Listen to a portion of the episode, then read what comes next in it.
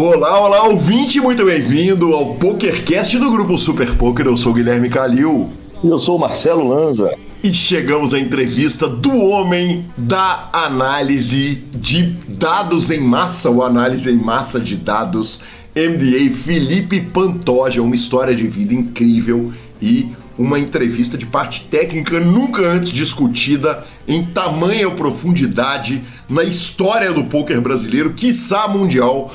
Lembrando que o PokerCast é trazido a você pela GG Poker, pela Pay for Fun e pela SX Poker. Juntas participações, sugestões, promoções e comentários no nosso e-mail é pokercast.gruposuperpoker.com.br, Instagram e Twitter, arroba Guicalil e arroba Lanzamaia. Nosso telefone é 31975189609 para nos mandar mensagens de áudio que a gente vai com muito prazer colocar aqui no programa ou para entrar no nosso grupão do WhatsApp e já vamos direto para a sessão de notícias, afinal de contas acabou a LAPT acabou o BSOP e eu começo colocando um áudio aqui. Maravilhoso. Arroba Gui e arroba Lanzamaia são os nossos Instagrams e os nossos Twitters. PokerCast é trazido a você pela Pay for Fun, pela SX Poker e, claro, pela GG Poker. Eu encerro esse programa desejando, só citando Marcelo Lanza Maia, Gabriela Belisário, Lanza, estejam citados e iluminados no BSOP barra LAPT de Foz do Iguaçu brilhem. A edição é do magnífico Rodolfo Vidal, GL máxima, professor. Obrigado. Assim terminamos ah, o episódio passado, Marcelo Lanza. E a história a gente não precisa contar. Quem está ouvindo o PokerCast sabe que, pelo amor de Deus, que BSOP. Lanzinho, eu, eu começo rolando a bola para você, porque eu sei que você tem impressões uh, muito especiais a respeito desses BSOPs fora de São Paulo, né? Os BSOPs que são uh, eventos mais íntimos e te passo a bola, cara. Conta pra gente tudo, pelo amor de Deus. Que, que, que, que, que semana, senhor. Cara, foi demais, hein? Nossa. Primeiro falando das impressões do evento, até achei que seria mais íntimo, mas o fato de ter o LAPT junto, ele traz uma marca. É claro que a marca BSOP já é gigantesca, mas a marca LAPT, como o próprio nome fala, né, latino-americana, então ela trouxe uma quantidade absurda de gringo pro field, né? É natural. Então, assim, ainda mais a gente estando numa região de tríplice fronteira, onde você está muito próximo do Paraguai, colado na Argentina. Então, assim, eu imaginava até que eu pegaria fields menores, e quando eu, a minha escolha de ir para Foz, é que eu imaginei que era só o BSOP, que seriam fields menores, e eu cheguei lá e caí duro. Mas o evento foi demais, é, estrutura incrível. É, Foz é uma cidade muito legal, que bom que eu não consegui cumprir as minhas programações, que era todo dia almoçar na Argentina, fazer compra no Paraguai. Mas eu não consegui fazer isso porque a Gabi sentou no primeiro minuto e na última mão do dia ela estava sentada todos os dias, né? Então, é, logo na chegada a gente optou por não jogar o main do LAPT.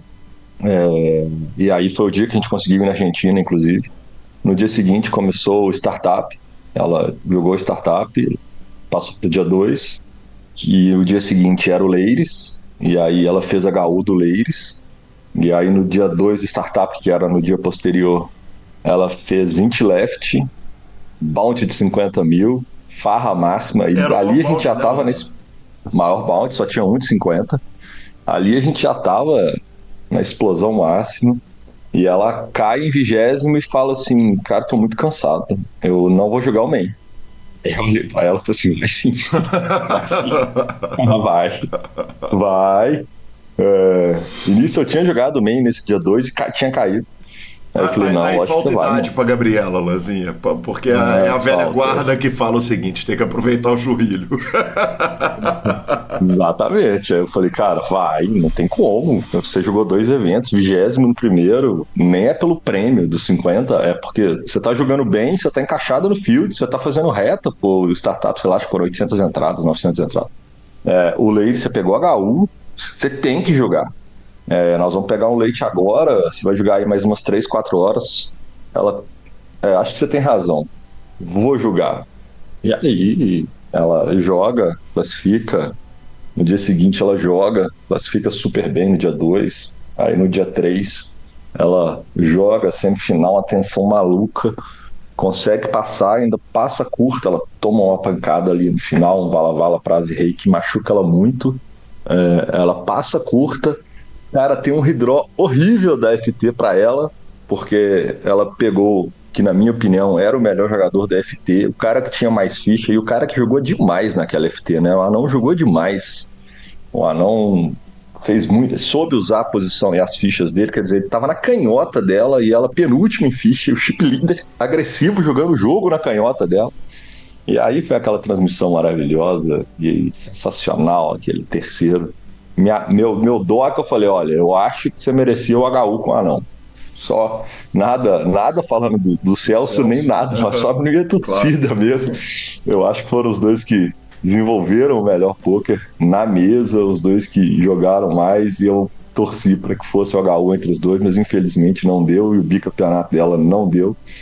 E era muito legal que a gente estava chegando no salão. A torcida dela é muito grande, né, cara? A torcida dela era absurda, assim, no salão. O salão inteiro tava torcendo para ela.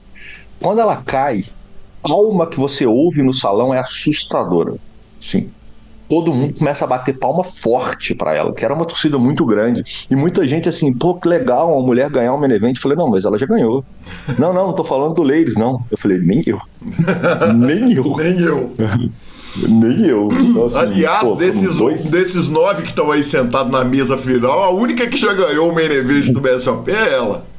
Entre cento e tantas etapas do VSOP, dois caras né? O Índio e o, o Saulo foram bicampeões. Tiveram duas mulheres que foram campeões, ela já teve a chance de, de ser bicampeão, agora ela tem um, um primeiro e um terceiro. É demais, foi demais, demais. Obrigado, BSOP. Eu falo que o BSOP continua não gostando de mim, mas ele trata bem minha família. Maravilhoso, Lanzinha. É, para mim foi, de certa forma, uma, uma redenção como narrador porque eu tenho. Um, eu não lembro nem, nem que evento que foi, mas eu transmiti uma reta final da Gabi que quando ela caiu, era reta final, ainda não era uma tampa do, do dinheiro que mudava as coisas. E... Nós transmitimos, nós transmitimos uma reta final dela no 888 de São Paulo há muitos anos Sim. atrás. Que é uma queda doída de um asa e vala para as que bate vala no flop e o cara acha um asa, era uma retinha que a gente ficou magoado de estar tá transmitindo, inclusive. E, tem... e a, a, partir dali eu parei de transmitir, by the way. Falei, eu não tenho condição de transmitir a, a Gabi narrando. É, e, e, eu, e eu depois a transmiti de novo, né, cara? E uma transmissão que foi duro manter o profissionalismo, porque literalmente me deu vontade de chorar. Quando a Gabi caiu na outra transmissão que eu fiz dela, eu, eu, honestamente não lembro qual foi o evento, mas me deu vontade de chorar. E, mas óbvio. Ah, ah, desculpa, eu vou, vou te interromper. Ah, é Big Hit? Main Event Millions ano passado. A Gabi cai na reta do dia 4, do dia 3 pro dia 4. E a mesa final era no dia seguinte. Ah, sim, perfeito. Perfeito. Na mesa da TV, inclusive, você tava narrando ela. E, Lanzinha, porra, modéstia à parte, é o seguinte: eu chego lá, meta real, aviso que eu tô torcendo pra Gabi. E eu consigo manter um profissionalismo ali que, pelo amor de Deus, não é fácil não, mas eu consigo ser profissional na parada, mas porra, cara, não, não, tem jeito. E dessa vez foi, foi zero tristeza, assim. A, a, a, eliminação foi um gosto de vitória mesmo. Né? A eliminação na terceira colocação, dentro do troféu, dentro da grana, numa mesa que, cara, a distribuição aleatória de cartas permitiu ela fazer o que dava para fazer e foi maravilhoso. Foi maravilhoso, cara. Que Bom demais, demais mesmo. Que o Millions. Que o Millions. Passando então agora para as notícias. É... Hugo Zanotti foi o campeão do main event do LAPT. Uh, primeiro jogador paraguaio a cravar. Fez o heads up com Paulo Joanello. Paulo Joanello também está jogando fino do poker, chegando pra caramba.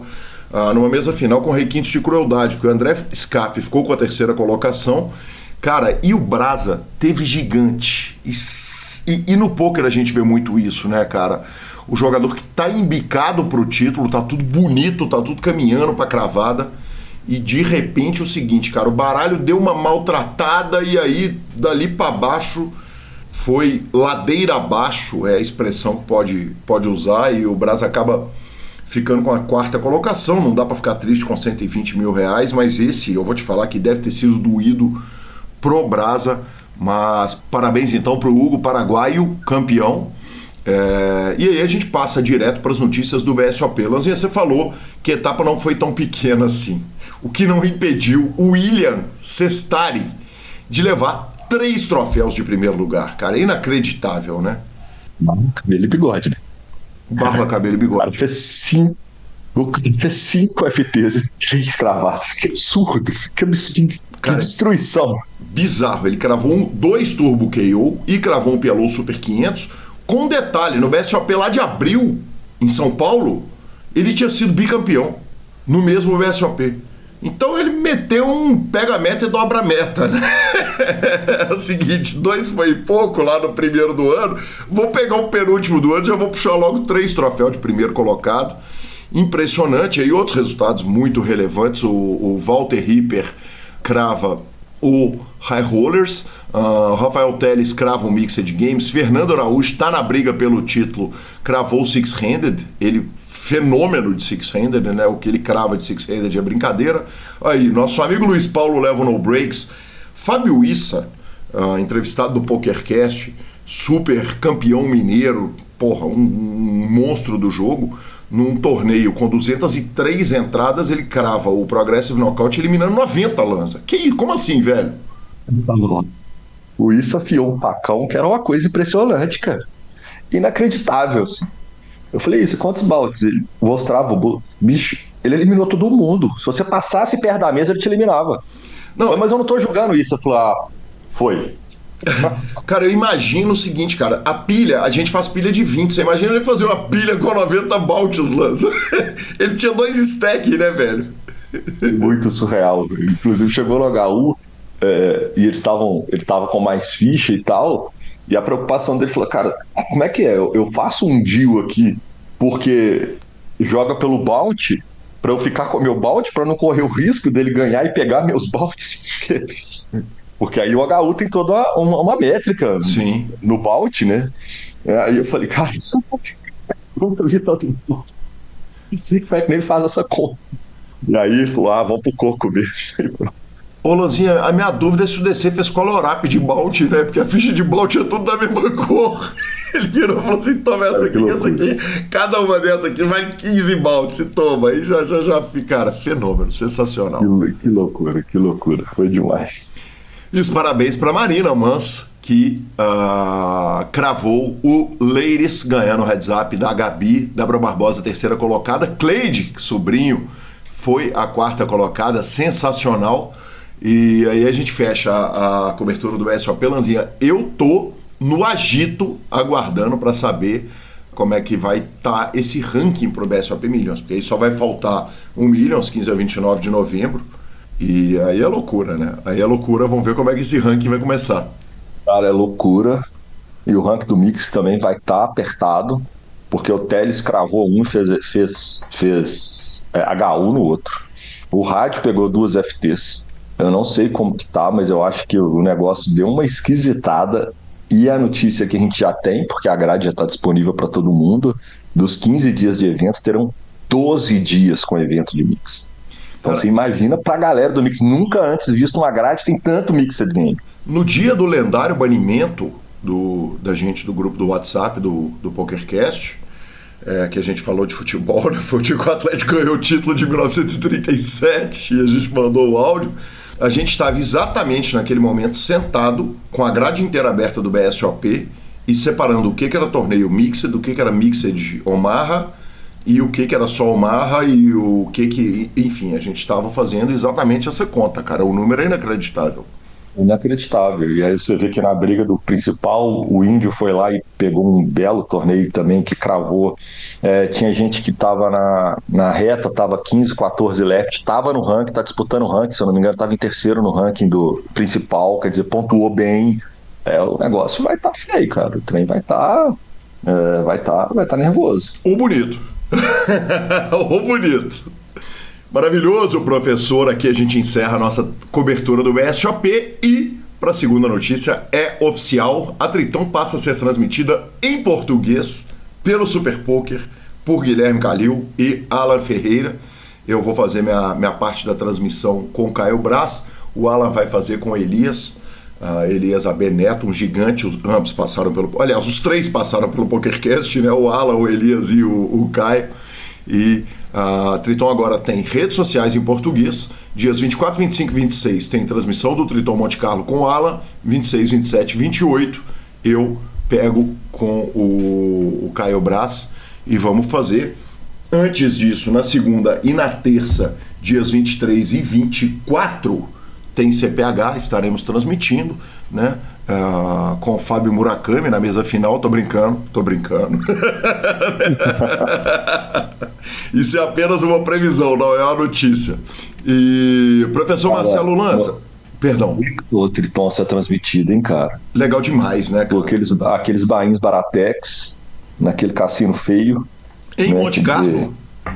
É. e porque a Triton ela traz muita lenda pro game, né, cara? É, é. Triton é demais, cara. É um torneio muito caro, é uma reta muito cara. Então, assim, o topo da cadeia alimentar tá lá, né? Também, né? Então, pô, legal demais essa transmissão do Triton, tá maluco. Cara, um passo e tanto na minha carreira. Tô muito feliz de fazer isso, ainda que início dos torneios às 9 e às 8 da manhã. um pouco desnecessário o horário, mas segue o jogo. Segue o jogo, né? A gente tem que respeitar o uh, fuso horário. Fuso horário. Perfeito. E a gente termina a nossa sessão de notícias com uma nota triste. O autor Anthony Holden, uh, autor de Big Deal, um ano como jogador profissional de pôquer, um dos primeiros livros de histórias de pôquer que eu li. Eu peguei minha cópia aqui, tentei achar a data, cara, não consegui achar, mas deve ser ali 2007, 2008 a minha data de leitura desse livro. Uma delícia essa leitura. Ele que escreveu sobre tantas coisas de Tchaikovsky a Shakespeare, mas ele tem dois livros de poker, Big Deal e Bigger Deal. Uh, e ele faleceu então na semana passada e fica aí essa nota triste. Aqui a gente encerra a nossa sessão de notícias e vamos para a nossa entrevista. Felipe Pantoja, mas não sei antes falarmos da Pay for Fun. A Pay for Fun é o seu método de pagamento de poker, fantástica, magnífica, com cartão de crédito pré-pago. É a premiadíssima Pay for Fun, o melhor método de pagamento para você colocar, tirar, transferir dinheiro entre os sites de poker. 100% de satisfação no grupo do PokerCast. Todo mundo que já fez a conta e usa adora a Pay e ficamos com a palavra de Rodrigo Garrido. É, ficou assim impressionante como tá rápido, né, Gui? O profissional tem uma rotina, mas o amador que às vezes está ali só um tempinho, né? Apareceu uma brecha no, no dia, ele tá afim de jogar, ele tá afim de, de sentar um pouquinho no computador. Ah, pô, mas putz, não tem as fichas, ter que pedir, vai demorar duas horas, já vou perder o tempo que me sobrou. Não, vai lá, faz, que rapidinho tá na conta e como aí começa a jogar. Obrigado, Garridão. E agora vamos para Felipe Pantoja. E chegamos à nossa entrevista com muito carinho. Recebo aqui Felipe Pantoja. Felipe, muito bem-vindo. Bem-vindo ao PokerCast. Que honra te receber. Oh, muito obrigado, feliz demais de estar aqui. Eu escutei muitos dos podcasts teus, escutei do Saulão e do Lincoln, que foi recente até, né? Mais ou menos recente. É, ah, não tanto, mas Dois malandros que passaram muitas vezes pelo PokerCast, né? é. Maravilhoso. Sim, sim, muito bom. Pantoja, é uh, com muita alegria que eu te recebo aqui no PokerCast para falar a fundo, claro, da sua carreira, uh, da sua vida pessoal, sua vida profissional, homem, marido, pai, uh, mas eu acho que tem uma parada aqui, né, que é a questão toda do hand to note, do análise de data uh, MDA e acho que a gente tem tanto para conversar e vai ser uma entrevista, eu tenho certeza absoluta que vai ser uma entrevista sensacional. Muito bem-vindo ao PokerCast. E claro, eu começo com a pergunta clássica: quem que era o Pantoja antes do poker? Que legal. Essa é clássica, né, cara? Todo mundo, todo mundo tem que responder essa, não tem jeito. Cara, é, eu, eu sempre fui um moleque muito, muito, muito, muito empreendedor, sabe, Calil? Eu, eu gostei de. Aprendi a gostar de dinheiro muito novinho, sabe? E as coisas que ele podia proporcionar. Mas novinho, eu tô falando de 5 anos de idade, sabe? É, nasci num ambiente acho, competitivo, empreendedor, assim. Não sei de onde exatamente que eu peguei isso, mas tem vários episódios meu, assim, de infância é, relacionado com dinheiro e do tanto que eu gostava de criar cenários que fossem me gerar dinheiro, assim, sabe? Desde molecão mesmo uma coisa que meus pais me contam, né? que eu pegava as revistinhas é, que eu terminava de ler, eu, te, eu, pegava, ganhava uma revistinha e lia ela rapidinho e saía depois, juntava minhas revistinhas e ia vender nas, nas portas dos vizinhos, assim, sabe? Falar, ó, oh, já li essa, você quer comprar de mim? Aí, e, e assim foi, assim, sabe? A, a mim, eu, depois eu, depois de moleque, eu juntei um monte de dinheirinho, de, de dinheiro de lanche e tudo mais, e, porra, juntava latinha, sabe, nas festas da família, pegava as latinhas de refrigerante, até eu conseguir comprar um pula-pula, Aí eu gostava de brincar e também alugava ele nos finais de semana, sabe? Alugava pra molecada fazer festa e tudo mais. E assim foi. O Pantoja foi empreendedor pra caramba. Eu sempre gostei de fazer negócio, de comprar e vender coisas. Né? Ali pelos. Teve uma época também com jogos é, RPG online. Teve uma época da minha vida que eu fiquei muito tempo jogando Mu online. Cara, mas eu era muito bom nesse jogo. Gastei milhares de horas na minha vida jogando isso. E fazia grana também com o jogo, sabe? Comprava e Qual vendia itens. Moonline, cara. Uhum. Bem das antigas, assim, sabe? Me fala é, um pouquinho gostava... a respeito do que, que é isso, com perdão da ignorância, talvez o é, saiba, é. mas esse, esse entrevistador aqui não faz a menor ideia do que, que você está falando. Cara, Mu é, é um jogo, tipo. Já ouviu falar em Diablo? Já ouvi falar em Diablo. É um jogo tipo Diablo, só que na época o Diablo ele não era. Você não tinha a parte do online, não tinha interação ali direta com outros personagens, com outras pessoas. Era é, é, um jogo que você tem é uma época medieval assim são, são na época né no comecinho do jogo eram três personagens principais era uma elfa um, um mago e um guerreiro. Você começava bem fraquinho sem nada e você tinha que ir evoluindo teu personagem né e, e brigando matando monstros pegando itens e melhorando tuas armaduras ali eu joguei, cara, por muito tempo. Eu passei muito tempo da minha infância ali, até a adolescência, até o início da faculdade jogando esse jogo, sabe? E e eu me destaquei muito nele, assim, sabe? Acabei fazendo dinheiro bom. com ele? Cara, fiz muita grana, assim, assim, muita grana pra minha realidade da época, pro meu meio, assim, sabe? Coisa, tipo, não, não lembro quanto era o salário mínimo nessa época, mas, sei lá, eu cheguei a vender armaduras por mais de 3 mil reais, na época o salário mínimo devia ser coisa de 200 reais, sei lá, sabe, 300 reais, não lembro quanto era o salário mínimo naquela época. E, e porra, era, era legal, assim, sabe, Faz, fazia grana, mas obviamente gastava horas incompatíveis com tanto de grana que se fazia, né? Mas naquela época a gente não, não, não entendia muito bem disso. Gastava hora loucura, milhão ali, a, as horas eram infinitas quando a gente Opa, era criança, né? Vamos Moleque. e convenhamos que a hora de criança, se ela estiver sendo remunerada a qualquer valor para jogar um joguinho, meu amigo, ela é muito mais do que 99% das crianças estão recebendo para jogar qualquer joguinho que eles escolheram, porque todo mundo, via de regra, passa a vida jogando de graça ou gastando para jogar, né? Exato, é verdade, tem esse ponto, tem esse ponto. Mas ao mesmo tempo, depois que a gente cresce, a gente fala, cara, quanto tempo que eu gastei fazendo esse negócio que, que não foi para lugar nenhum, né? É, é, gastei muito tempo, óbvio, que aprendi, é, troquei muita ideia, conheci outras culturas, fiz amizade com o pessoal da, da, Singapura, fiz amizade com o pessoal dos Estados Unidos, com um monte de lugar diferente, mas obviamente da, usei por um bom tempo essa galera, assim, né, de troca ali de informação, a galera trocava ideia comigo e, e vice-versa, mas depois que o jogo acabou, também foi se perdendo, não que o jogo acabou, né, tem gente que joga até hoje, mas que eu saí do jogo, acabou, foi perdendo essa amizade aí, ela, ela era vinculada ao ambiente, né? Depois ela acabou mesmo porque eu saí do ambiente, fui fazer outras coisas da minha vida. Mas eu sei já. que a minha última jornada de, de, trampo, assim, antes do poker, era uma pizzaria, uma temaqueria, uma escola de inglês e uma escola de música. Uhum. Aí eu, eu terminei ali, sabe? A minha, eu tinha uma pizzaria chamava De Pizza. Era tudo a mesma coisa? Era uma suruba comercial, assim? Era quase uma suruba comercial, assim, sabe? a escola de inglês, ela era, foi da minha, da minha família por um, por um bom tempo. É, quando meus pais se divorciaram, a escola de inglês ficou com a minha mãe. E aí ela já não estava indo tão bem, as coisas já não estavam muito legal, minha mãe não estava muito bacana. E ela queria vender essa escola de inglês.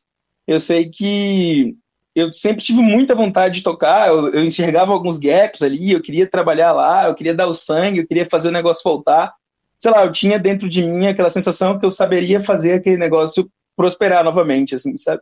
Eu sei que entrei de cabeça no negócio, assim, trabalhei pra caramba, e eu consegui reverter, cara, por um, por um bom tempo, assim, as coisas, foi, foi bem legal, assim, o negócio, o negócio vingou, óbvio, foi bem doído ali, a gente teve que trabalhar pra caramba para reverter o negócio, mas deu certo, assim, voltou, consegui reformar, consegui deixar legal, consegui, sei lá, quadruplicar o faturamento do negócio, foi massa.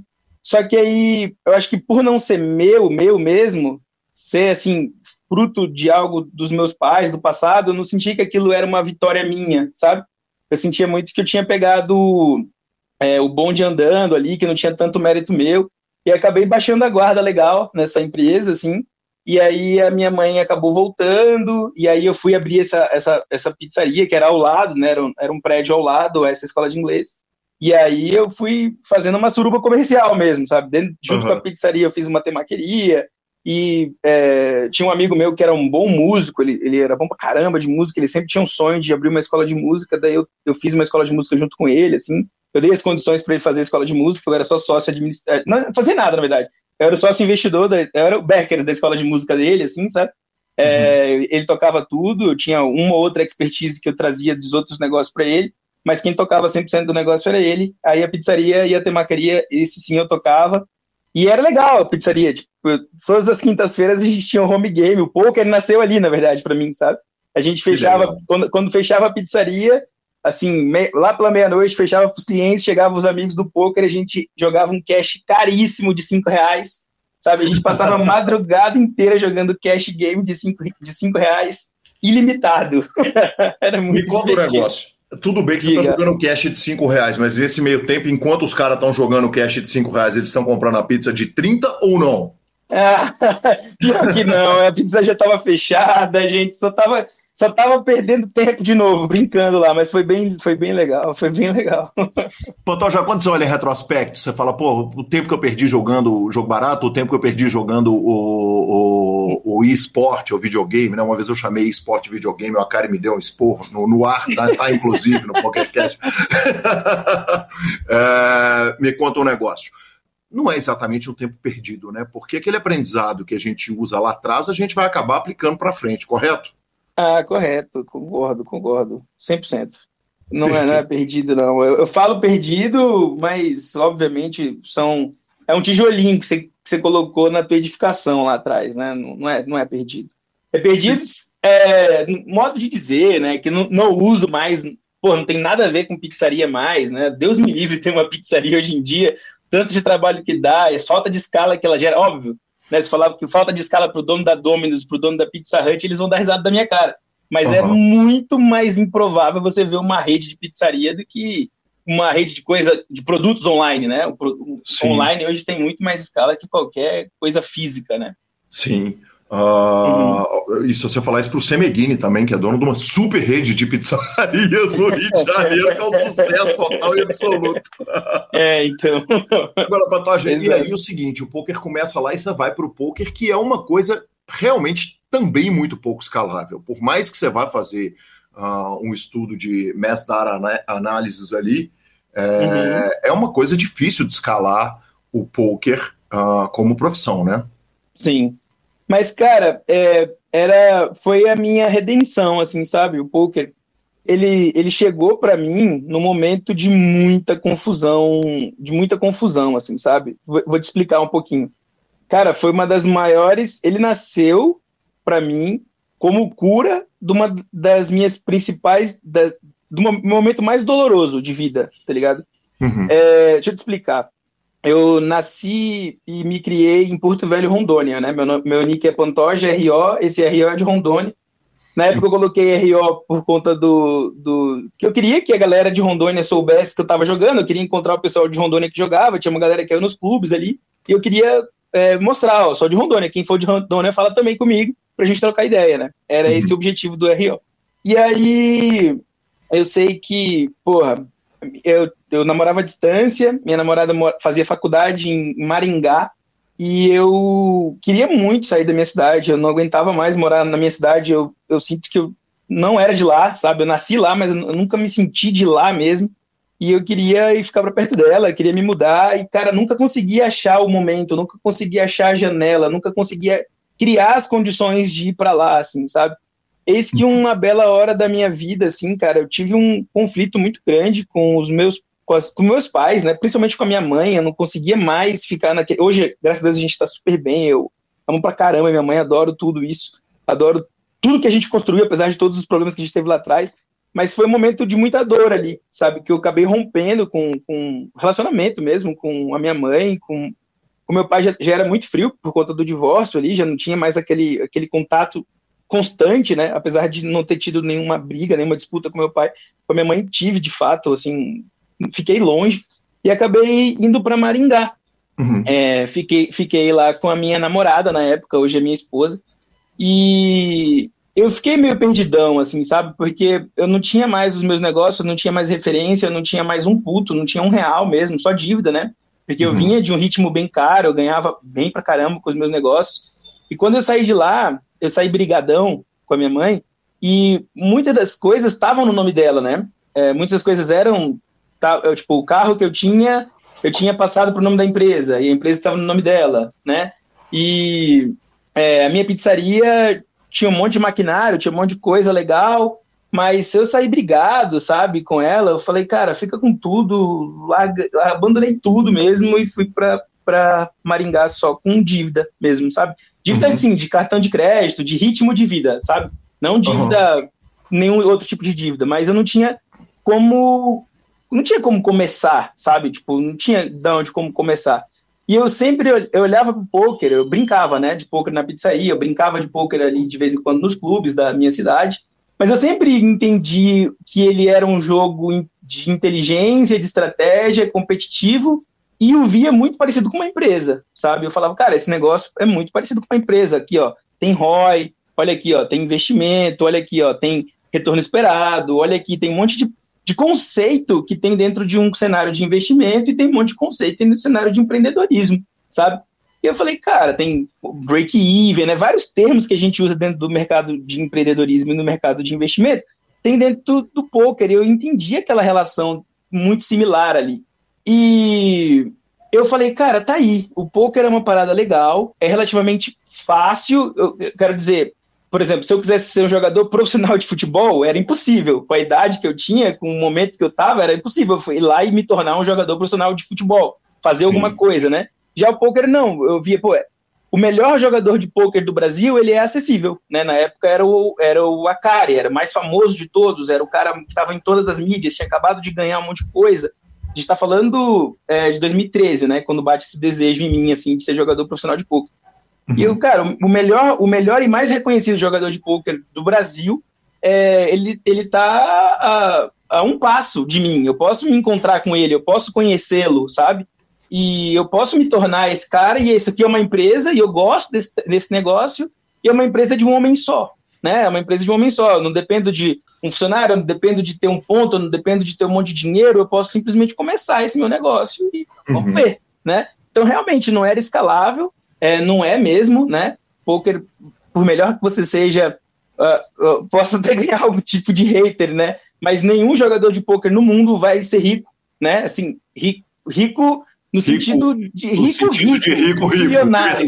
É, no sentido de bilionário, né? O cara uhum. pode ser rico, ganhar alguns milhões, né? Mas ele, em um torneio ter ali um resultado, mas você não vai ver um cara multimilionário, um bilionário, uma fortuna, fortuna com poker, né? Geralmente os, os ricaços que jogam poker, eles têm uma indústria de empresas, várias outras coisas que eles tocam e eles também jogam poker, né? Uhum. É, mas não tem como você ser ricaço, ricaço ter. Você vai lá em Bahamas, né? Ver aqueles caras naqueles iates que valem 500 milhões de dólares. Nunca um jogador de poker vai conseguir comprar um iate de 500 milhões de dólares. Nunca, nunca. É impossível, Sim. né? Mas é, porque o poker não é escalável. Você vai dar todo o seu tempo, você vai dar toda a sua energia e você tem um cap de quanto que você pode ganhar, né? Do tanto que você consegue ir. Mas, porra, dá para ter uma vida maravilhosa, dá para ganhar um monte de grana, dá pra fazer um monte de coisa, né? Mas ele realmente tem essa parada da escala. É... mas, cara, tava muito distante da minha realidade, né? Eu tava sem nada, só com dívida, todo ferrado, todo triste. E uhum. eu falei, cara, tá aí, minha chance de voltar, um negócio que eu gosto pra caramba, que eu acho competitivo, que eu acho legal, que eu acho inteligente, estratégico, que eu tenho tesão, e agora, melhor ainda, que eu não tenho ninguém para me dizer não. Eu já, já, minha mãe odiava que eu jogasse poker, né? Eu odiava que eu brincava de poker. Inclusive, tem uma história muito legal para te contar em relação a isso. Me lembro de te contar ela qualquer, daqui a pouco, qualquer hora. Perfeito. É, de uma caminhonete, que ela achou que eu ganhei uma caminhonete. Depois eu te conto uhum. essa história, não tem nada a ver. Aí eu sei que nasceu, né, essa vontade e eu fui, cara, caí de cabeça, fui de cabeça, dei all-in mesmo, já não tinha muito, né? Então dei uhum. all-in mesmo nessa, nessa jornada e, e deu bom, cara, deu bom pra caramba.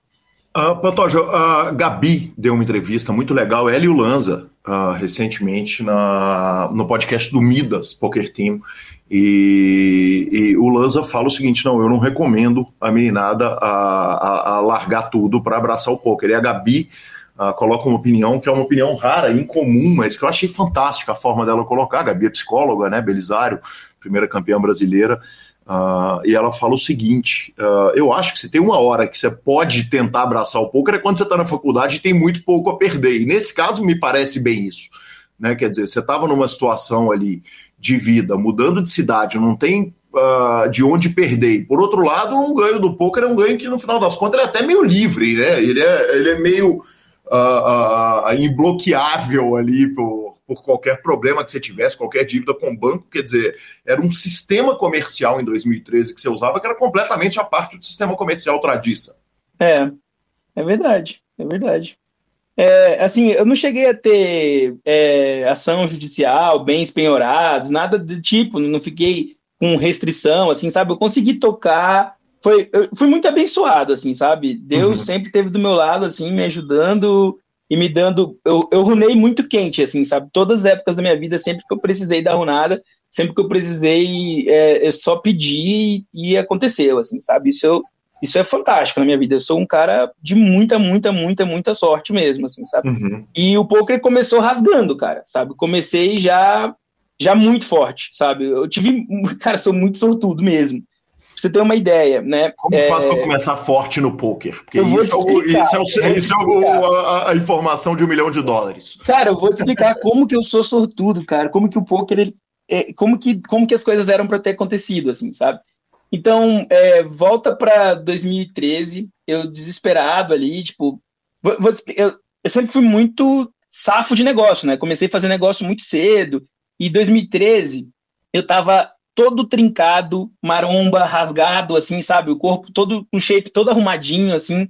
Eu gostava muito de academia na época, eu tomava 500 mil suplementos, não tomava o suco, mas eu tomava 500 mil suplementos. Não era o fake neri? Não era, não era fake neri. É... Cara, você sabe que daqui a 10 anos isso não vai fazer o menor sentido. Não vai né? Em 2033, sentido, né? quando alguém ouvir isso, eles vão falar, cara, eu não tenho a menor ideia do que, que esses malucos estão que falando. É o suco? O que, que é o suco? Mas bem, a galera que está ouvindo em 2023, 2024, vai pelo menos lembrar do que, que é o suco. Mas eu não era fake nerd. E, mas eu gostava muito, cara. Entendia pra caramba de vários suplementos, usava vários suplementos legais, é, comprava bastante suplemento dos Estados Unidos. E eu é, comecei comprando, comprava suplemento para mim. E às vezes a galera perguntava: pô, que suplemento é esse? Pô, esse aqui, pô, como é que faz? Eu, ah, compra aqui de mim, eu te vendo por tanto. E aí eu comprava os suplementos que eu ia usar para mim e vendia, comprava, vendia. Daqui a pouco eu, rapaz, tem uma galera querendo comprar esses suplementos, deixa eu deixa eu comprar bastante. E eu comecei a comprar bastante. Mas, cara, eu comecei a comprar bastante na inocência mesmo. E outra, para subsistência, saca? Uhum. Só que do nada saiu uma, uma notícia de um moleque que fazia quase a mesma coisa que eu fazia e foi preso por tráfico internacional de drogas. Eita. Eu falei, Deus me livre, parei no outro dia. No outro dia alguém me ligou, você vende? Eu falei, não, nunca vendi, para com isso. Peguei o meu estoque, que era pouquinha coisa ali, e doei para todos os meus amigos. Falei, não, não quero mexer com isso. Eu não sabia que eu estava cometendo um crime, saca? Na minha cabeça, eu estava só vem comprando e vendendo suplemento que eu usava para os outros. Era comida em pó, né? Mas uhum. de, ao pé da letra da lei, eu podia ser preso por tráfico nacional de drogas, sabe? Por vender suplemento. Eu falei, não, Deus me livre, não quero mexer com isso, né? Deus me livre mesmo. E, e fui, falei, não, o que, que eu vou fazer, né? Então agora que eu não posso mais é, Mas suplemento é droga? Caminho. Desculpa, Pantoja, só para só esclarecer, porque você não está falando de você não tá falando de bomba, né? Não, tô falando de proteína em pó, whey protein, creatina, uhum. é, pô, essas coisas, sabe? É, dependendo da cabeça da pessoa que for que for te indiciar, né, até você provar que focinho de porco não é tomada, é um trabalho, sabe? Você vai ter lá que explicar que não é e tal, mas pô, se você assistir aquele Operação Fronteira da, da que passa da, da, da, Polícia Federal, da Polícia Rodoviária Federal, por direto aparece uma molecada com um suplemento na mochila, o PRF para ele na alfândega e prende o moleque por tráfico de drogas, sabe? E eu não sabia, né? E eu não uhum. sabia disso. É, porque, porque tem que ser regulamentado pela Anvisa, porque tem que tem alguns compostos que podem ser enquadrados como medicamento, aí depende da cabeça da, do cara ali na hora. Aí vai começar um processo, e obviamente a maioria desses casos a pessoa acaba não sendo presa mesmo, acaba não sendo, é, não, não vai, não toma cadeia nem nada, mas, pô, é um, é um transtorno gigante na vida da pessoa ali, né? Ela ter que responder por isso, aí vai ser presa, depois tem que entrar com o advogado, pô, um transtorno. E eu não fazia a menor ideia que eu tava me metendo numa cilada dessa, né? Para mim, eu, pô, eu comprava para mim, usava. E o que eu não usava, o que os amigos pediam, eu comprava para eles, né? Mas, enfim, era uma furada que eu tava me metendo, eu nem sabia. Mas isso durou, cara, um mês, sabe? Dois meses na minha vida só. E, e eu saí fora disso e eu falei, cara, realmente eu não posso por esse caminho. Era um caminho que parecia ser muito próspero, muito legal. É, eu gostava pra caramba, eu tava, porra, feliz pra caramba malhando. E estava dando uma grana legal até. Isso não era pouco pra época, pro momento que eu tava, era, era muito legal, assim, sabe? O que estava acontecendo. Só que não era o caminho certo, né? Não, não, não tava certo. Para fazer isso ser certo, teria que ter fazer toda a questão formal, importar pelo caminho correto, né, ter os rótulos corretos, assim, sabe? Então, era um trabalho que eu não tinha peito para bancar, não tinha grana para bancar, não conseguia vencer essa burocracia na época. E eu falei, não, não é por aqui que eu vou, né? Deixa eu fazer o que eu tô com vontade pra caramba, que eu gosto pra caramba, mas eu nunca tive coragem de peitar. Que era o poker, né? Porque se eu fosse peitar o poker, eu teria que é, brigar com muita gente, sabe? Para conseguir ser jogador profissional de poker. Eu teria que brigar com a minha mãe, eu teria que brigar com um monte de familiar, eu teria que provar para um monte de gente que eu estava indo para um caminho certo. Só que nessa época que eu estava sozinho mesmo, era eu e minha mulher, que na época era minha namorada, ela achava da hora, ela achava legal, ela me apoiava, ela sempre me apoiou em tudo que eu fui fazer na minha vida. E com o poker não foi diferente. Eu falei, ó, oh, cara, eu gosto pra caramba disso, eu acho que eu, que eu levo jeito, faz sentido, é um jogo de estratégia, eu adoro estratégia, é jogo, eu adoro o jogo.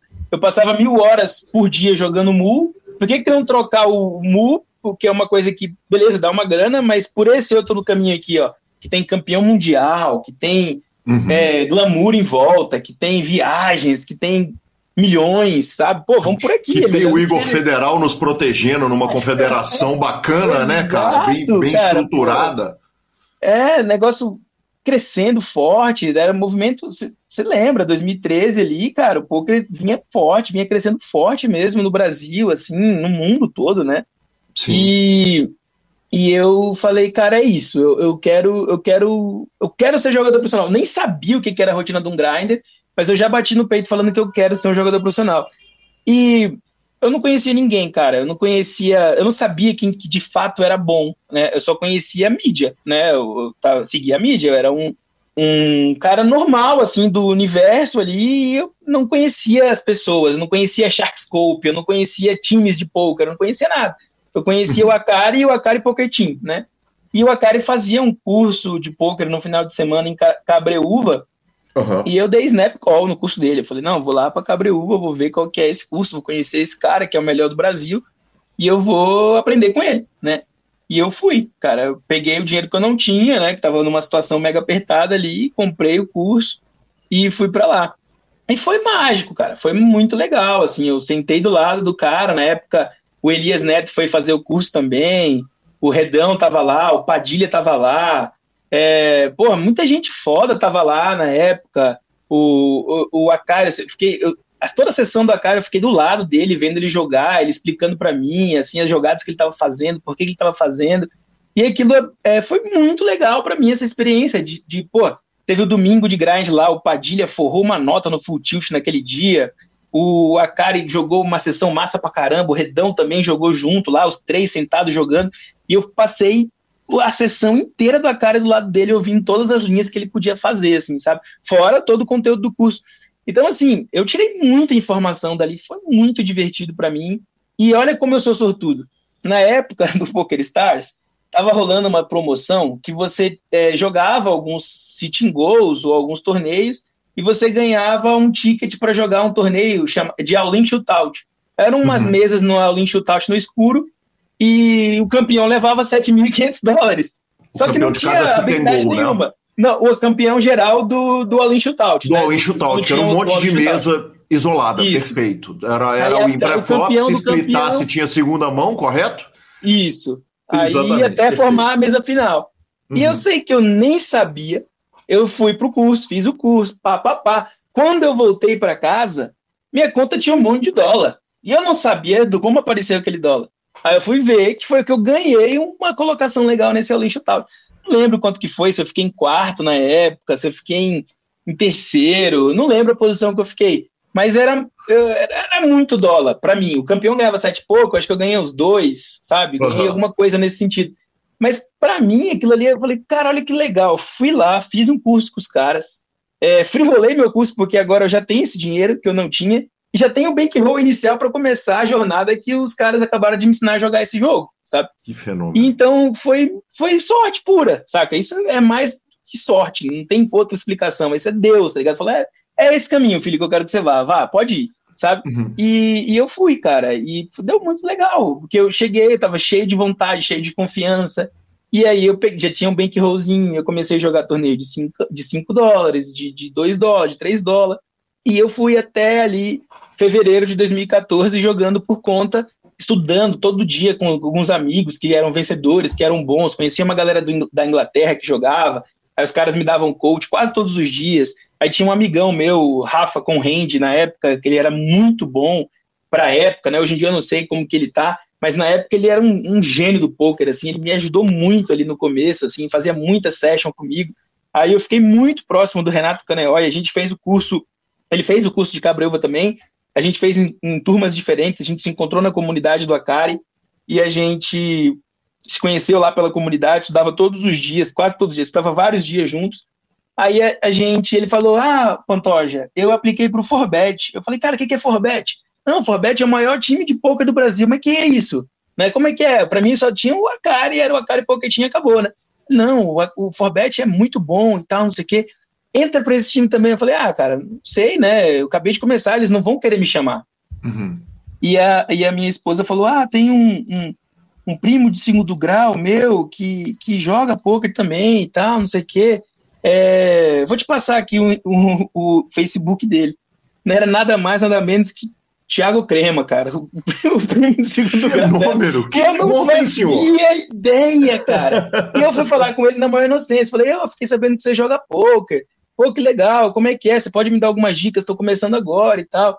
Ele falou, cara, eu tenho um time, se você quiser, aplica aí que a gente, que eu, que eu te coloco lá dentro, sabe? Eu, eu falo com o pessoal para te colocar lá. Aí, pô, que legal, qual time que é? Ele, o Forbet. Eu falei, pô, não é possível, olha aqui, que sorte, né? O Forbet, uhum. o cara. Aí eu falei, qual que é teu nick? Aí ele, ele falou, KK Remate, né? Eu não sabia que uhum. era Cremate, né? KK uhum. Remate. Eu fui lá e coloquei no Sharkscope na época. 600 mil dólares de lucro. Eu falei, meu Deus, é melhor com a Kari. na época, e na época você não entende, né? O que, que é melhor, quem que é. Só, pra mim só tinha uma cara, era o Acari, era o melhor do Brasil. E quando eu vi aquele cara com 600 mil dólares, eu falei, meu Deus do céu, tá bem pertinho de mim. Esse cara vai me colocar no time dele. Cara, que sorte, assim, sabe? E aí, em fevereiro de 2014, eu já tô dentro do Forbet. Porra, foi maravilhoso, assim, sabe? O Dio, na época, não era dessas coisas todas, mas eu, de verdade, cara, eu, eu cheguei a fazer uma proposta para eles depois, assim, de eu jogar por 0%, sabe? Eu queria uhum. jogar por 0%, porque eu queria aprender, cara.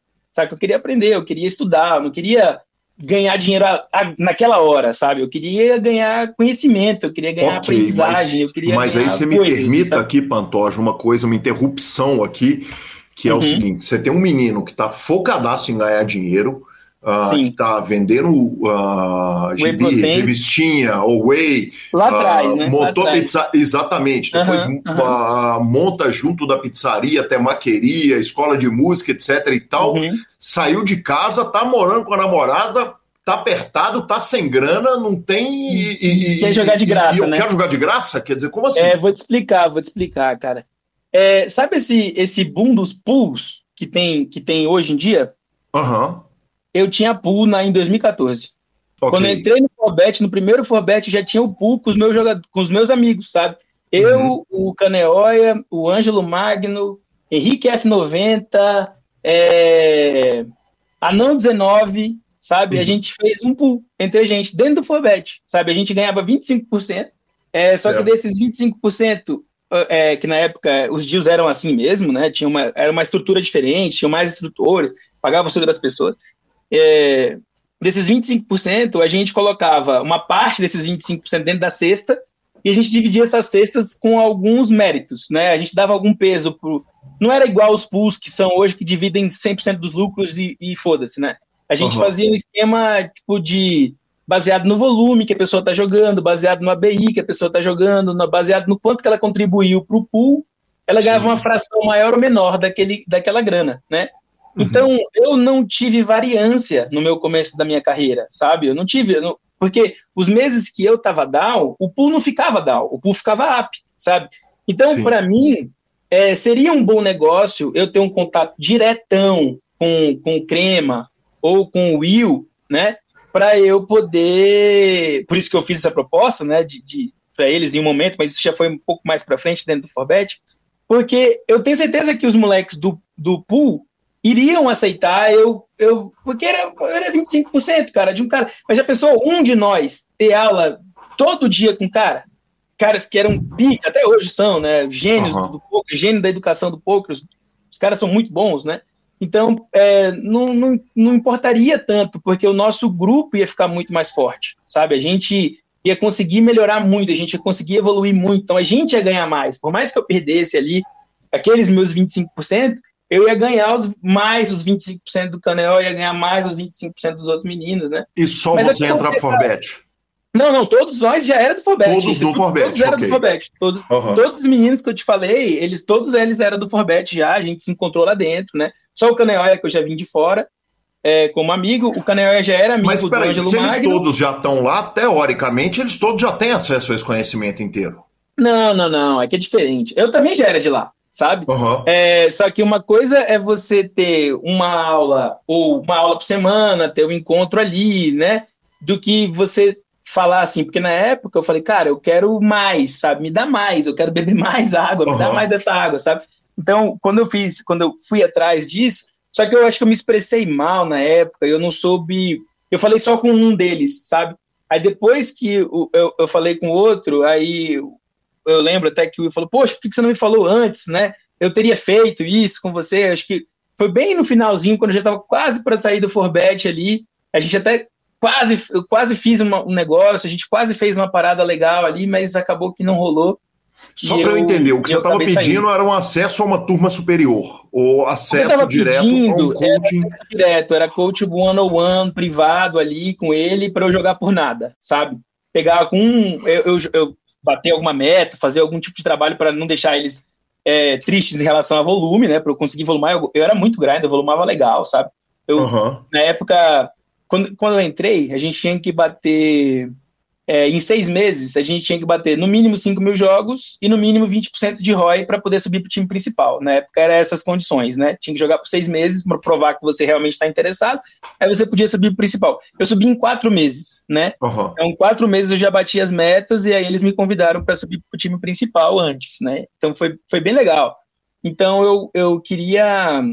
Eu queria ter mais, sabe? Porque o time de base, as aulas eram muito boas, porra, eu não tinha nada de informação de poker, né? Todo o uhum. conteúdo de poker que eu tinha, eu, eu acessava na, na It Once, que eu, eu, era assinante, eu assinei também o CT Super Poker quando a Cari lançou lá atrás, e eu assinava hum, a Ivy League, que era uma, tipo uma escola do Phil Ivey também, na época lá, que era só o rosto dele, na verdade, mas eram as aulas tipo do, do da It Once, Uhum. E aí eu tinha esse grupo de estudo com os amigos gringos, que eu também queria pegar informação. E aí, pô, eu entrei no Forbet, né, no Forbet Lite. E, porra, era muito legal, era um outro tipo de conteúdo, era um outro tipo de aula, era uma aula muito mais exploit mesmo, era entendendo ali, eles tinham muita database, né, de, muitas, de muitos alunos, então eles tinham muito, muito acesso a muita informação que hoje vale ouro, né? Naquela uhum. época valia ouro, mas a gente não tinha como minerar tanto esses dados. Hoje vale muito mais do que ouro esse tipo de informação. E eu fiquei surpreso com o tipo de approach deles, era muito mais simples. O approach que eu estudava era muito teórico, era muito cansativo, era muito pesado para dar um, um, um passo para frente. E dentro do Forbet as coisas eram muito simples, davam muito certo, assim, sabe? Era muito legal, era muito legal aquele começo ali, sabe? Só que as aulas eram com os caras, os instrutores do time de base, né? E Sim. eu queria ter aula com os caras que que era o instrutor dos instrutores, né? Eu queria ter a aula com, com, com Rafa, eu queria ter aula com, com, com Crema, com Will, né? E quando eu subi pro principal, pô, fiquei muito feliz ali de, de ter aula com eles e, pô, foi muito legal. E eu queria mais, sacou? Uhum. Então, já tinha acesso, todos eles já tinham acesso? Já. Alguns ainda não, porque ainda tavam, não, não subiram tão rápido pro principal, né? Na época, acho que só eu e o Anão subimos no mesmo tempo, porque a gente era maluco de grind. Aí depois o, o Kanye subiu, aí depois que os meninos foram subir, assim, sabe? Com o passar do tempo, assim, eles não subiram no sexto mês, eles subiram depois pro principal. E acabou que dessa turma toda, da época lá, acho que só o Anão hoje é grinder, assim, sabe? Todo mundo parou, a galera não saiu do poker, sabe? Fazendo outras coisas da vida. O Anão segue firme, ele, ele e o Vini, eles têm um pool ele até hoje eles jogam, jogam bem pra caramba, estão jogando caro, sabe? Jogam o Kanye também, né? O Kanye joga também, mas ele saiu do, do MTT, né? Ele tá no Cash, tá jogando ah, Cash em, em, Miami. Perfeito, cara. Eu vou te é. falar que eu, eu a, a, ocorrência de citações da Cabreúva no PokerCast recente, que o PokerCast já tem, tá indo pro sexto ano, se não me engano, eu posso estar errando, talvez sejam sete já, só no Super uhum. Poker sendo que o PokerCast começou em 2008. Cara, o que, o, a, quantidade de referências a esse curso específico de cabreúva nos últimos seis meses é um negócio que é tão absurdo que eu acho que talvez seja o caso de eu trazer o Akari aqui para ele falar a respeito, a gente fazer uma hora de, de, explicação, cara, porque foi tanta gente que citou o curso e recentemente, isso não é uma coisa que vem acontecendo ao longo dos cinco anos, até acontecia, claro, mas recentemente é impressionante como, como é, é, é, é, todo mundo que passou por aqui falou da importância, cara. E, e, Pô, e que legal. Muito importante, tá louco. É porque demora também tempo para colher os frutos, né, Calil? É, a galera, tipo, é uma jornada longa, então a galera que investiu, que plantou essa sementinha naquela época lá, tá se destacando por agora, ou acabou de se destacar, destacou tem um tempinho, sabe? É, é normal isso, então você vai ouvir bastante ainda, né? Galera que plantou a sementinha lá atrás é, tá e que agora está colhendo feliz, que demais. É, que demais. Me conta um negócio. Ainda assim, quer dizer, você passa para o time principal do Forbet, mas não dura lá no Forbet. O que, que acontece? Cara, é, não durei muito lá, né? Mas eu acho que é, eu queria crescer mais, sabe? Eu, eu sou empreendedor, cara, sabe? Eu gosto de negócios. Eu, eu não nasci, eu, por mais que eu goste do, do jogo, eu goste da emoção ali de jogar, eu, eu preciso da minha liberdade, sabe? Eu preciso do meu espaço criativo, eu preciso construir, eu preciso fazer negócio, sabe? Eu gosto muito mais de negócio, eu gosto muito mais de empreender do que eu gosto de ser jogador de pôquer, saca? Uhum. É, não tem jeito, sabe? E o Forbet, naquela época, era um ambiente que não dava esse espaço para mim, sabe? Por exemplo, eu queria ter um time, né? Eu não podia, sabe? Eu tinha que, é, por contrato do Forbet, na época, eu não podia ter um amigo que eu bancasse, sabe? Eu, uhum. Ser o backer dele. E eu queria fazer isso, sabe? Eu queria poder dar aula para uma outra pessoa, eu queria, é, eu gosto de dar aula pra caramba, eu dei aula de inglês, né? Eu, eu porra, eu gosto muito de estudar método de ensino, e eu não podia usar esses skills que eu tinha, eu não podia empreender ali dentro, e até quase a gente formatou uma parada lá, só que eu não, não consegui achar. É, fiz uma, uma call com o Will antes de sair do Forbet, assim, que foi para a gente tentar montar o, o, um. Eu ter uma turma de, do Light, sabe? Mas na época a gente não conseguiu chegar num termo legal. Pensei em fazer tipo uma franquia do Forbet, um sistema que, que eu pagasse uma luva para eles para ter o direito de usar a marca, mas não, não, não conseguimos fechar negócio, assim, sabe, na época e Perfeito. acabou que não, não rolou. Mas é isso mesmo, eu queria ter um espaço a mais que, pelo modelo de negócio dele, não fazia sentido para eles e para mim não fazia sentido, porque por mais que eu gostasse do jogo, eu não gostava só do jogo e eu não queria ser jogador para sempre. Eu sabia que aquilo era um meio, assim, sabe? Eu acho que uhum. dentro do cenário do poker, eu admiro muito o, o Hellzito, né? O Will, assim, porque ele é um cara que vive do jogo sem jogar há muito tempo, né? E uhum. eu queria um pouco disso, assim, sabe? Eu queria estudar, eu queria estar nos bastidores, é, estudando loucamente o jogo, mas vivendo do jogo, eu vivo do jogo hoje, sem jogar, sabe? Faz muito tempo que eu não jogo. Joguei agora o W Cup, mas eu não jogo mesmo poker sério ali desde 2017, 18 ali, né? Que eu 18, na verdade, eu, eu parei assim de jogar bastante, jogo uma coisa ou outra, raramente. E esse W Cup agora eu peguei firme, mas tô aqui, eu não saí do eu saí dei um hiato ali de uns oito meses, um ano quase de poker, fiquei um ano fora, mas depois eu, eu acabei voltando, e mas sem grindar, sabe? Jogando uma coisa ou outra, um negócio ou outro ali. E é isso. Eu acho que eu, eu, eu queria conquistar um pouco desse espaço. É, acho que eu consegui, sabe? Tá dando certo, tá legal, tá gostoso. E é por aí. Acho que é por isso que não, não, não, não vingou mais, assim, sabe? Que demais. Mas, Me conta. mas foi legal, foi, foi legal, foi bem bom. Que demais. E você larga o poker para uh, virar o que uh, é autodenominado um hand note freak, né? o maluco do hand note e um especialista em análise de, de dado de massa. Dados. E eu Uhum. acho que aí é um bom momento da gente passar para essa parte, que é uma parte muito mais técnica e que eu vou precisar de, de- de- de- da sua ajuda, inclusive, com ela, porque apesar de entender bem o que, que significa o Mass Da- Data Analysis, eu não sei, ah, eu não, não, não entendo bem o Hand Note. Mas antes da Sim. gente pular para essa parte, eu vou te pedir para você contar a história da caminhonete, por favor. Ah, claro, cara. É, volta para, sei lá, 2011, por aí, né? É, é, esse- esses home games, a galera sempre se juntava para jogar um joguinho ali ou outro. Eis que, pô, o Caio Rei é, vira sócio de um, de um clube lá em Rondônia bem legal, na minha cidade. Ele fala pra gente ir lá algumas vezes e tal. Eu não gosto muito de ir porque era muito caro, não gostava de colocar essa grana toda em jogo. Cara, eu quero dizer, tipo, uma mesa de quinhentão, saca? Pra mim era um Uhum. absurdo colocar 500 reais, eu jogava de 5, vou colocar 500, tá doido? Aí é esse que um dia os amigos falam, não, vamos lá, nós só, a gente vai fazer um jogo de 100. É só pra gente, só os amigos. Eu Falei, não, pô, 100 é legal, 100 dá pra ir, não vai ter aqueles cara maluco que vão rasgar dinheiro, o jogo vai, vai ficar sem, porque é só os brother. E a gente montou um jogo lá no clube, que eu achava um glamour legal, aquela mesa. Eu jogava na mesa de pizzaria, né? Do nada tá jogando numa mesa profissional, com dealer, Sim. não sei o quê. Pô, que rolê legal, né? E aí foi. A galera da pizzaria foi pro, pro clube do Caio Rei e a gente veio jogar de 5, a gente foi jogar de 100. Mas divertido pra caramba. E a gente jogando, jogando, jogando, jogando. E, cara, depois de muitos anos, eu descobri que eu tenho TDAH, sabe? Mas na época eu não sabia. E eu distraídaço ali, olhando, pensando no poker e tal, nas coisas. Pego a chave da caminhonete do meu amigo e taco no bolso, achando que é minha, sei lá. Nem vi que eu fiz isso. Eu coloquei a chave da caminhonete do meu amigo no meu bolso. E acabou ali, pá, fui embora, fui para casa. Peguei, eu fui com meu carro, fui para casa. Cheguei em casa, dormindo lá, esse meu, ali, meu amigo me ligando, ligando, eu nem vi. Sei lá quantas ligações perdidas no, no, no meu celular.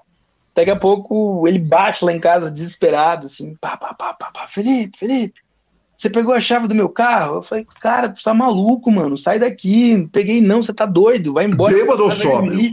Sono, tava só com sono, tava dormindo. Não, Sim. to- totalmente sóbrio, não tava bêbado. Perfeito. É sóbrio Não, mesmo. é, é uma pergunta E- pertinente, né? Por Sim, favor. sim, é bem pertinente, mas, cara, foi, foi na distração, não foi na loucura, sabe? Foi na Aham. distração. Coloquei a chave do cara no bolso, fui dormir, ele bateu na minha casa de madrugada e eu acordei de- assustado à noite, não entendendo nada, gritaria lá em casa, minha mãe preocupada, ele, ele batendo na porta da minha casa. Eu falei, não, mano, você tá maluco, não peguei nada seu, não, cara. Foi mal, desculpa aí, vai, vai pra tua casa, da manhã a gente se fala.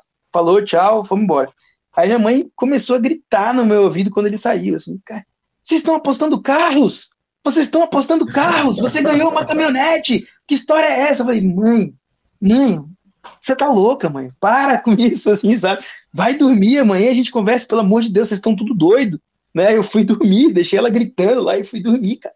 Aí no outro dia de manhã, cara, bate uma vergonha, porque eu vou colocar a minha calça e a chave da caminhonete do cara tá no meu bolso. Meu Ah. Deus do céu, velho. Como que eu vou explicar isso pra todo mundo agora? Que eu mandei todo mundo ir dormir e falei que todo mundo tava ficando doido e eu tava com a chave da caminhonete do cara no meu bolso. Aí foi horrível, né?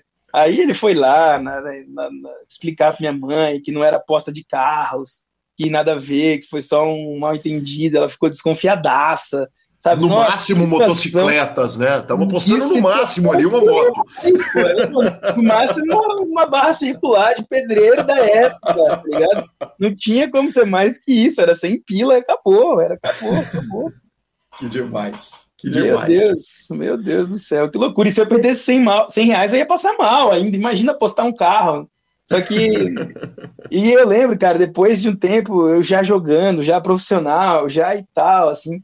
E ela, minha mãe, morrendo de preocupação, às vezes mandava mensagem: Ó, oh, filho, não vai perder tudo. Eu falei: mãe, perder tudo o quê? Se eu não comecei sem nada. Não tem como eu perder. Eu comecei com zero reais, comecei com dívida. Se eu perder, não tem como eu perder tudo. Vou perder tudo o quê? Se eu não tenho nada, sabe? Fica tranquila. Fica tranquila, é impossível eu perder tudo. Ainda, ainda não apostamos órgãos, né? Humanos. É... então não tem. Né? É, exato, não tem como perder tudo. Que demais, é, que foi demais. muito legal, foi muito Pantoja, legal.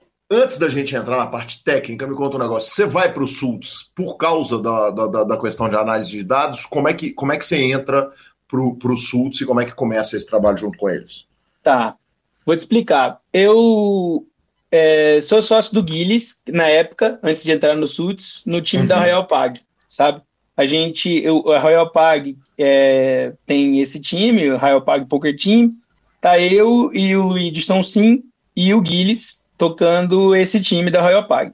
O Guilherme já virou sócio do Suits. Ele foi lá, fez conhecer os meninos é, e comprou um pedaço importante do Suits na época, né? É, e o Guilherme sempre falava muito bem do, dos meninos, do Saulo, do Lincoln, e falava muito bem do, do time, né, de como o time estava voando, de como o Suits estava forte, de como o Suits estava legal. E eu e o Luigi, dentro da Royal Pag, a gente está sofrendo muito para tocar o time, porque o time ele não está estruturado ainda, não estava totalmente estruturado, sabe? O time estava uhum. é, com um monte de deficiência e tudo, tudo, tudo. Não tinha nenhum funcionário na época no time. E todas as, as demandas de, de, preenchimento de planilha, de controle de caixa, de análise de reta, de parte psicológica, de trocar ideia com o jogador, de demanda, de pedido, todos os trabalhos que tem dentro de um time ficavam nas minhas costas, na costa do Luigi, e ao mesmo tempo a gente queria jogar, a gente queria crescer, a gente queria estudar, a gente queria evoluir, a gente tinha a nossa carreira, tinha os nossos desejos, nossas ambições, e ainda tinha que tocar um monte de outras coisas dentro do time que a gente não gostava de tocar. Uhum. Né? Eis que o, o time da Real Pag não tá indo tão bem, sabe? E a gente, eu tô cansado, não quero seguir naquele ritmo, eu queria alívio, eu queria conseguir focar dentro de uma única área, focar dentro de uma área que trouxesse de fato resultado e, e sair um pouco da uma área manual ali, de uma área de, de trabalho mais mecânica. robótica, mais mecânica, uhum. mais repetitiva, eu não queria executar, eu queria executar uma área mais criativa, uma área que trouxesse mais resultado de fato para os jogadores, assim, sabe? E aí, de tanto o Guilherme falar do Saulo do Lincoln, de falar como o Sultz estava indo bem, eu, eu quero me aproximar do Saulo do Lincoln, né? E falar, pô, vamos fazer uma fusão, cara, vamos juntar aí, a gente tem um monte de aluno legal, eu, eu sou bom nessas, nessas áreas, vamos juntar e fazer um, uma fusão aí do, do, dos dois times, deixa, vamos, a, comprem aqui a Royal Pag e eu uhum. vou junto e a gente faz um, um, um trampo legal. E só que isso, para até dar certo, foi uma série de reunião, foi uma série de troca de ideia, a gente tentando estipular um modelo que fizesse sentido ali para os dois, né? A gente tentou, eles, eles tiveram a ideia de deixar, tipo, abrir um time de base, né? Um time, um, como se fosse um, um time separado, sem ser a ver com o time deles, mas é que eu teria que fazer tudo que eu já fazia no Real Pago. Eu falei, não, esse jeito esquece, esse jeito para mim não vai dar certo. Eu eu tenho coisas que vocês vão gostar, sabe? Eu tenho, eu, eu, tenho alguns trabalhos que eu vou poder fazer dentro do time que eu tenho certeza que vai melhorar o ROI de vocês, mas eu não vou fazer nada que eu não gosto, vou fazer só coisa que eu gosto, só coisa que eu acredito, só coisa que dá certo. E vocês, eu, e eu fiz uma proposta que foi muito massa na época para eles, assim, sabe? Eu Tem falei, que ser, né, Pantoja? Se... Porque antes de você falar qual é a proposta, é o seguinte: na fé é foda, né? É, na fé é foda. A, a, pelo que você está contando, o que, o que parece é o seguinte: acredita em mim que eu vou fazer dar certo. É, mas o que que eu, eu, eu, Cara, eu sabia que dava certo. Eu cheguei e falei assim: ó. Se não melhorar o ROI, eu não ganho nada. Se o ROI uhum. melhorar, eu ganho uma porcentagem do que eu melhorar. Então, então, vou fazer o seguinte, ó. Me dá o track record do time de vocês, quanto que tá o ROI de vocês nos últimos dois anos, né? Quanto que vocês ganharam nos últimos dois anos, qual que é a velocidade que vocês estão crescendo nos últimos dois anos, e tudo que não tiver dentro dessa velocidade constante, tudo que tiver dentro desse ROI, o que eu superar isso, vocês me pagam um terço, sabe? Uhum. Do, disso daí. E eu sei que eles gostaram muito dessa ideia, sabe? Falei, pô, legal, de estrada a perder, sabe? Só tem o free roll, sim. É, o free roll para eles, né? E eu chegar com um monte de ideia, chegar com um monte de coisa legal, e é, a gente conversou mais um pouquinho ali, e deu certo, sabe? é, eles aceitaram, foi, foi muito bom para eles, né? Foi muito bom para mim também. E acabou que a gente ficou um, um, ano quase nesse modelo, sabe? Eu ganhando em cima do excedente de produção, até que a gente remodelou né? o, o jeito de, de eu realmente é, fazer parte do negócio. Eu comecei um, eu fiquei um bom tempo no negócio do Suits sendo é, diretor, mas sem ser sócio, sabe? Eu tinha um cargo de direção pedagógica, mas eu não tinha, não, não fazia parte do quadro societário. Uhum. E aí, de um ano e meio para cá, mais ou menos, eu comecei a adquirir Suits, né? Eu fui comprando, comprando, comprando, comprando, comprando. E hoje eu tenho, eu ainda sou minoritário, mas eu cheguei no meu cap, né? Que, que eles liberaram para eu comprar. Na época, eles. A, a, gente fez um acordo de. Tra, fez algumas travas de valuation, assim, sabe? A gente chegou em vários. É, a gente colocou várias métricas que a gente considera para montar o valuation do SUTS em comum acordo, e a gente travou algumas coisas no cenário pré-Pantoja, sabe? A gente falou, ó, você uhum. não vai ser punido por melhorar o time, né? Porque conforme o time vai melhorando, teoricamente vai crescendo o valor do time, e aí eu estaria melhorando o time e comprando um time mais caro porque eu melhorei, né? Então uhum. a gente travou algumas métricas antes de mim, é, e aí, para não ser penalizado ao melhorar o time, que daí eu não ia querer melhorar para poder comprar mais barato, né? Então, é, foi bem legal, assim, eles deixaram ir comprando com uma trava de tempo também, não deixaram, não deixaram para sempre, eu, eu né, tiver, fizeram um cap para eu ter tempo de comprar, e liberaram até 15% para eu comprar, sabe? E aí eu consegui comprar esses 15% hoje e é bem legal, assim, sabe? O Saulo e o Lincoln hoje eles são os majoritários, depois o Guilherme, e por último eu sou o sócio minoritário. Mas estou muito feliz com esses 15% e com cargo de instrução também, também ganho como instrutor lá dentro, sabe? É um time muito legal, uma galera muito da hora, assim, meu Deus do céu. Melhor, melhor coisa que eu fiz na minha vida, assim, foi tá, ter conhecido esses moleques, assim, sabe? O Saulo Lincoln são caras incríveis, assim, em todos os aspectos, em todos os aspectos da vida, tipo, de comércio, de, de gente boa, de família, né? Os caras são meus irmãos mesmo hoje em dia, assim. Cara, é, é de outro mundo, assim. Da, as, a, a, minha esposa é super amiga da esposa do, do Saulo. A minha filha, a filha do Saulo adora minha filha, sabe? É, puta, é um, muito gostoso. A gente juntou mesmo as famílias, assim. A gente é um apaixonado pelo outro, assim, de um jeito que é inexplicável, assim, sabe? Coisa de irmão mesmo. É muito gostoso. Que homem, que homem é Felipe Pantoja, encerrada a primeira parte dessa longa e maravilhosa entrevista. E semana que vem tem mais. E vamos logo, claro, para nossa sessão de redes sociais, mas não sem antes falarmos da SX Poker terminada. A Suprema Poker Series, a SX continua oferecendo aquele cardápio gigante de torneios, cash games 24 horas com melhor atendimento, torneios milionários sem taxa sem burocracia, altos bônus e promoções e, claro, o Fichas 24 Horas. SX está lançando uma super comunidade. Aguarde notícias, tá demais, tá demais. Eu tenho muita honra, muito carinho de fazer parte desse projeto. Então, jogue pela SX. Bora de redes sociais, então? Vambora de redes sociais, Lanzinha. Eu começo com uma parada importante que é o seguinte: uh, tem uma campanha de um jogador de pôquer que acabou perdendo a casa dele num incêndio, cara. Denis Ramos, uh, o Matheus Abrantes, uh, o Forbet, um tanto de gente já doou, mas tudo que a gente puder ajudar e colaborar, uh, inclusive uma campanha enviada para mim pelo próprio Pantoja. Tem matéria, tem matéria lá no, no, no, no em, em site de jornal do Distrito Federal. Então, quem puder ajudar nessa parada, é, nós vamos colar o link da vaquinha na descrição do nosso programa e quem puder ajudar vai ser naturalmente muito bem-vindo. E a gente abraça aí o Pantoja e a comunidade de pôquer na ajuda desse jogador. Lazinha, tivemos também mensagem de Alessandra Kawanish que mandou o seguinte: Oi Gui, tudo bem? Acabei de escutar o último PokerCast. Nele você disse que tá saindo uma planilha de dicas culturais e vou te contar. Eu pensei exatamente nisso aí várias vezes. Esse ser humano que está fazendo, vale a gente dizer que quem está fazendo é o Rogério Chiota, é um anjo. Espero ter acesso a ela, por favor. Então, Lele, a Xota já tá lá nesse grind, tá lá fazendo essa parada. Que homem maravilhoso. Aproveito para agradecer mais uma vez. E ela falou: e a citação é incrível. Terceiro lugar da Gabi não pode ter sido ruim.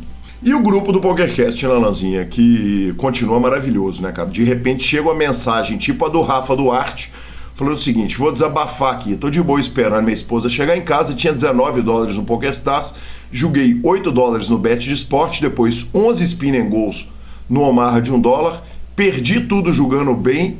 Em 11 mesas de spin and goal, tomar uns 6 straight flush, sendo uns 4 runner runner, VSF só por isso tô colocando mais 20 dólares para passar a raiva. Isso que o povo gosta. Tem que insistir. Cara, Tem que quebrar a variante. Aquele grupo é bom demais, Lazia. Aquele grupo é bom demais, cara. Outro dia o Rendel fez uma lista de filmes de terror. Uh, estavam discutindo sobre filmes de terror, né? Um dos tópicos preferidos do Hit. Ele falou o seguinte: PLO 5 é a mania dos brasileiros, tudo filme de terror. Dá um swing, a quebra do bankroll, dobra no turn, cinco pontas e flush draw no flop. Enfim, maravilhoso. E por último, Lanz, eu recebi uma mensagem de Maxwell Marinho, uh, ele que é de Bangu, Rio de Janeiro, fala: Calil, tudo na paz, velho. Você fez a entrevista com o Ganso, foi muito legal, só fiquei na curiosidade sobre o apelido dele. Eu não ouvi ele explicando por que o apelido dele é Ganso. Lá no PokerCast eu sempre pergunto por que dos apelidos, por que dos nicks, né, velho? Aliás, o Ganso é um cara que é meu amigo há uma década e meia e eu não sei nem o sobrenome do Ganso, né, velho? A gente, o sobrenome dele a gente já, já, já chegou à conclusão seguinte: Vinícius Ganso. Não, sobrenome já, ué. Exatamente, mas aí eu fui lá, claro, fui atender ao Maxwell e divido com a comunidade toda do Poker Nacional porque o apelido de Vinícius Ganso é Vinícius Ganso. Ali, o Ganso veio. Meu apelido, na verdade, é o seguinte: antigamente meu apelido era Pato, quando era novo, quando era mais jovem. Eu andava meio com o pescoço pra frente e era ruim em tudo, entendeu? Aí eu fui crescendo, bicho. Isso na adolescente, eu fui melhorando. Aí o pessoal falou: não, não dá pra você ser pato mais não, agora você é ganso. Entendeu? Aí foi isso. Ah, não, você tá melhorando agora, não tem como não. Entendeu? As coisas foram melhorando eu, e aí virou. É apelido de criança. Eu virei, de, de, de ser pato, virei ganso. E aí foi isso aí, eternamente. o apelido dele veio de uma evolução dos animais. Cara, ele, bicho, o ganso é um dos caras mais engraçados do mundo, velho. Eu não dou conta, Marcelo. Ele é demais. Maravilhoso. Ai, bora de finalização superpoker.com.br é mais que poker, é Super Poker na aba de clubes, a guia de clubes do Brasil. Mibilisca.com, cobertura mal de torneios pelo Brasil e pelo mundo. Uh, e claro, no YouTube e na Twitch. Tem um monte de transmissão. Agora tá chegando um monte de coisa. Felipe Fio vai transmitir, eu vou, o Alan vai. E isso no YouTube, na Twitch também tem todas as transmissões e mais o trabalho do querido Alan. E vambora de dica cultural. Dica cultural, vou dar duas dicas culturais rapidinhas aqui, porque na verdade eu nem consegui ver, mas não tem como ser ruim, que é a terceira temporada de Lupin, ou Lupin, ou Lupin, da Netflix, que ele é um, um, um ladrão e, e é, é, ela é derivada de um livro de grande sucesso e a primeira e a segunda são muito boas. A, a, série é muito boa, então eu tenho certeza que vai ser uma boa temporada. E os adoradores de videogame, a segunda temporada de Diablo está liberando agora, agora não, no dia 16 começa a segunda temporada do Diablão da Massa, para mim um dos melhores jogos de RPG de videogame, então para quem gosta é só conferir. Maravilhoso, professor. Eu tava precisando de um filme para assistir uma noite dessas. Uh, já tava exaurido do Pot Limit Omaha, né? Que ando jogando. Aliás, recebi a planilha essa semana, desde que entrei pro time, joguei 90 mil mãos. Meu contrato é de 200 né? Desde que o Royal Five queira, o meu contrato será renovado, não depende de mim, só vai depender deles. Mas a Carol Martins, nossa entrevistada, postou um filme da plataforma Mubi, do diretor Ira Sex, e o nome do filme é Passagens. Eu assisti, é muito interessante o filme, um filme cult, né? Então é aquela dica que vai para o Rich Gomes aproveitar para citar o homem de novo, ver se a conta dele regula mas para quem gosta dos filmes, né, com aquela aquele tempo mais de filme cult, assim, que ele vai mais lento e tal, é mais, mais delicioso o filme, ah, bem interessante, com personagens bem interessantes. Então fica aí a dica. Bora então? Vambora! Arroba Gui Calil e arroba Lanza Maia são os nossos Instagrams e Twitters, como diz Marcelo Lanza. Lembrando que o PokerCast é trazido a você sempre pela SX Poker, pela Pay for Fun e também pela GG Poker. Estamos no Spotify, Deezer, YouTube, Amazon Music e Podcast Players. A edição é do maravilhoso Rodolfo Vidal. Um grande abraço a todos e até a próxima semana. Valeu, tamo junto!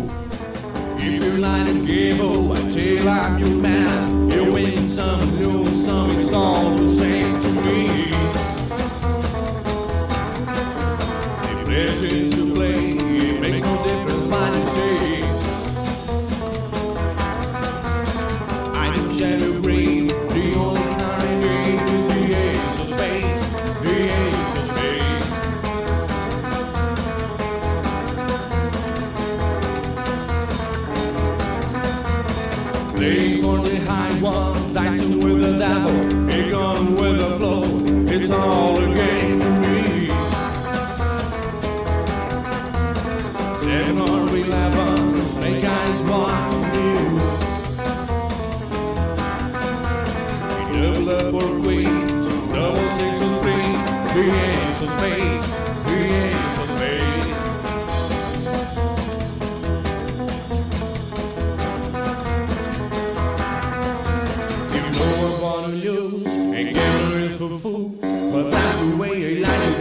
I don't want to